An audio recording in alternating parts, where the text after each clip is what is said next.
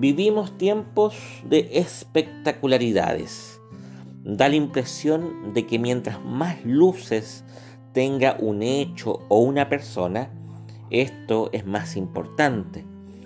Eh, hoy día lo ordinario se desprecia.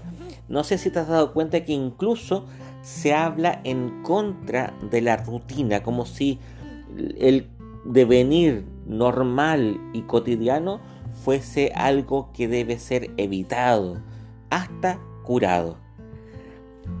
Tristemente, en las iglesias cristianas, sean estas católicas o de origen evangélico, pasa exactamente lo mismo. Hay una especie de efervescencia, sobre todo a un nivel popular, de el milagrerismo. Buscamos constantemente los espacios donde se dan espectacularidades, donde eh, el poder de Dios se manifiesta con grandes luces y las personas quedan arrobadas por este sentimiento de aproximación, me atrevo a decir yo, hacia lo mágico. Eh, no digo, y de esto que quede muy claro, yo creo en la existencia de los milagros, pero creo que los milagros son bastante más comunes de lo que creemos y con muchas menos luces. No creo cuando se levantan muertos, cuando se curan los cánceres. Yo no creo de que Dios pueda intervenir, o mejor dicho, que Él quiera intervenir para manifestarnos con cuestiones extraordinarias eh, nuestra vida ordinaria, porque, y ahí está el punto, nuestra vida ordinaria ya es extraordinaria. Em, eh, eso me parece fundamental. De lo contrario, volvemos al cristianismo una serie de hitos separados sin continuidad. Te lo explico con un ejemplo.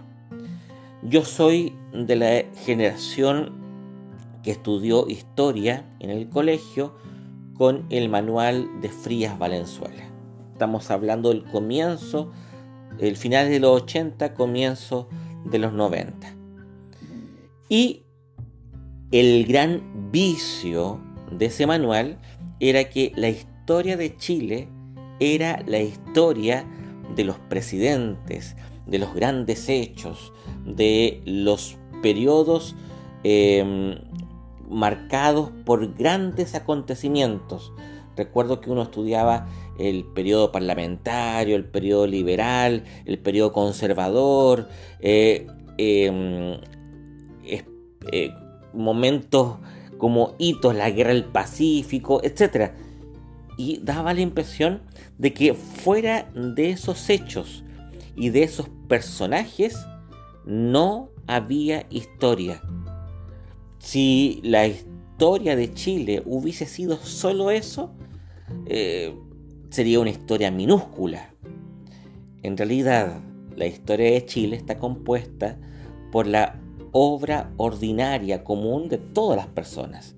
De hecho, la historiografía actual recoge la historia de los sin historia en el sentido antiguo.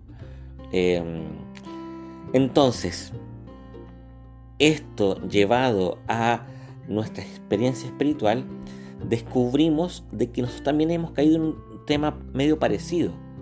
Eh, si usted analiza la historia de la iglesia, eh, o incluso viendo un poquito más corto eh, en, en, el recuento, lee la historia del protestantismo, se va a encontrar con puros próceres, con los calvinos, con los luteros, con los knox, con los Zwinglio, con los Cranmer, y da la impresión de que no existiera más gente. De hecho, me parece un primer primera cosa a destacar la total y absoluta ausencia de figuras femeninas en este recuento de memoria que yo hice, de personajes, ¿se da cuenta? Entonces, imagínense, no solo se excluyen de la vida de la historia, de, la, iglesia, del recuento de la historia de la iglesia, eh, a los hombres menos comillas relevantes, sino que también a las mujeres y a los niños, a la gente común y corriente, que son ellos, que somos nosotros, los que hacemos la historia de la iglesia.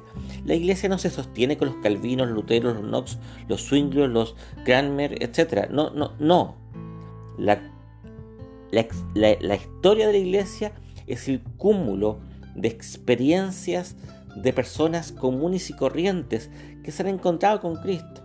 Entonces, eh, tengo la impresión de que a veces nos perdemos en el deseo de encontrar eh, personas deslumbrantes, creyendo que esas personas deslumbrantes nos van a comunicar mayor eh, dosis de la presencia del Señor, que van a ser mayores ejemplos, etc. No puedo estar más en desacuerdo con todo eso. En mi vida, más importante ha sido la presencia de gente incógnita que de próceres. Mi vida cristiana, mi vida espiritual, mi vida de intimidad con Dios ha sido protagonizada por personas que no aparecen en los libros de historia o los devocionales o las citas de los sermones.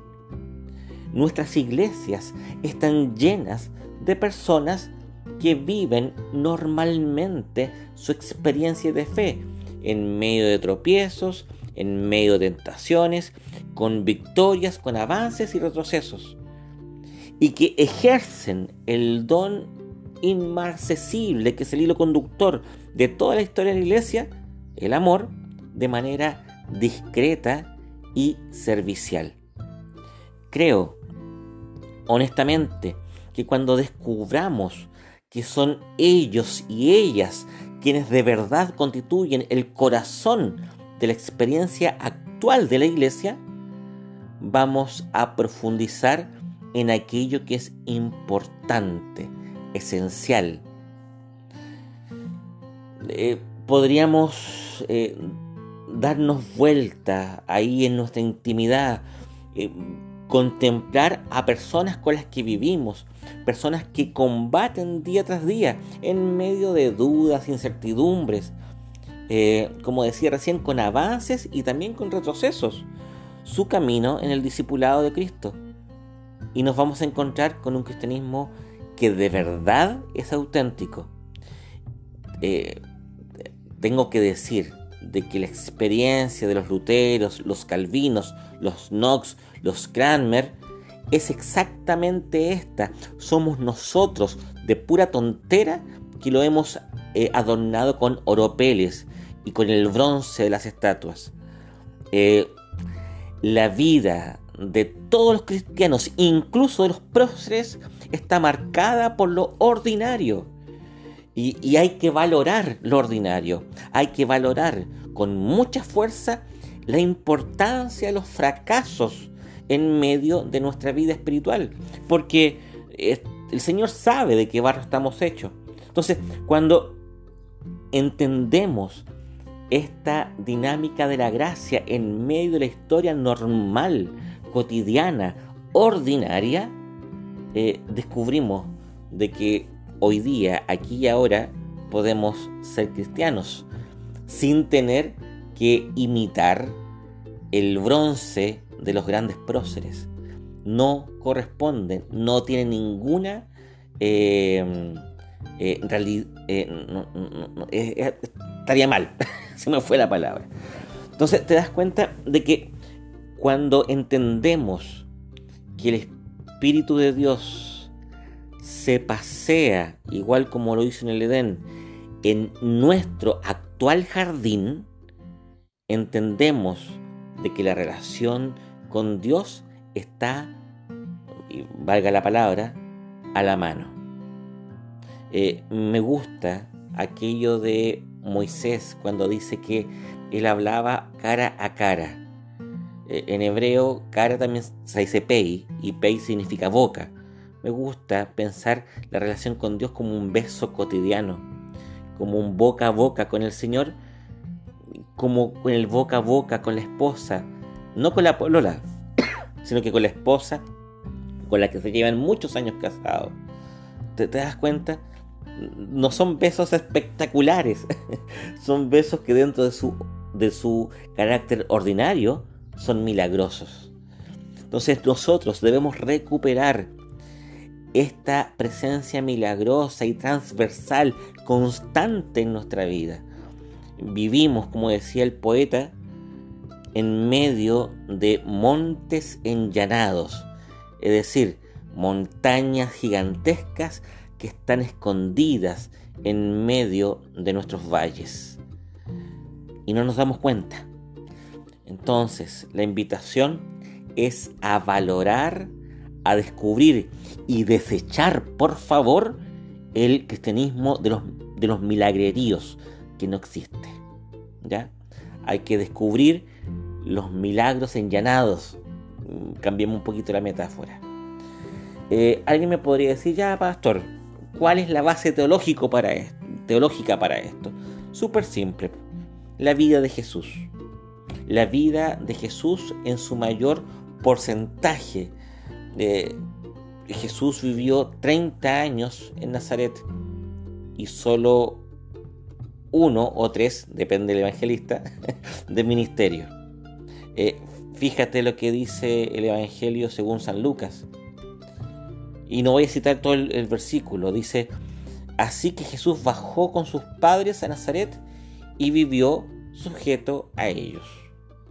La vida de Dios absoluta y radicalmente ordinaria.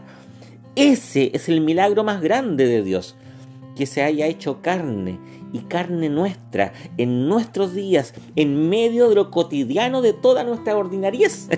y lo digo muy enfáticamente. Cuando descubrimos eso, descubrimos a Jesús compañero, Jesús hermano, Jesús salvador, salvándonos ahí donde existimos de verdad.